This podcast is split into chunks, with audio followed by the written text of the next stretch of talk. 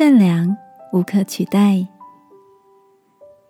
晚安，好好睡，让天父的爱与祝福陪你入睡。朋友，晚安。今天的你一切都好吗？最近在朋友的推荐下看了一部影集，其中的一个桥段让我印象好深刻。在冰冷的手术台上，躺着一个内脏出血、紧急入院的病患。可是站在手术台旁成群的医生们，却迟迟没有为这个病患治疗，因为这个患者是一名记者，但他却为了赚取不正当的收入，写了一篇关于那间医院的负面专题报道。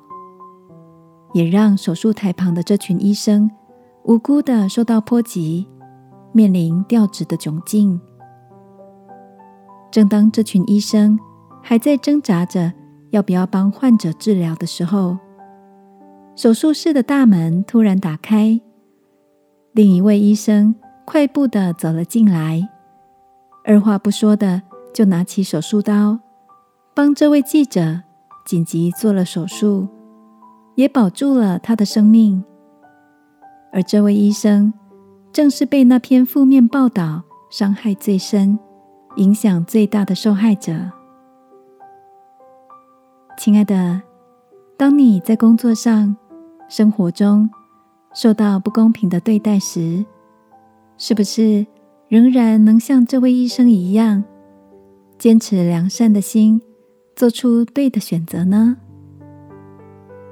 圣经鼓励我们说：“要爱你们的仇敌，为那逼迫你们的祷告。”这个夜晚，让我陪你一起祷告，求天父帮助我们，在被错待的苦情中，依旧可以做出良善的决定。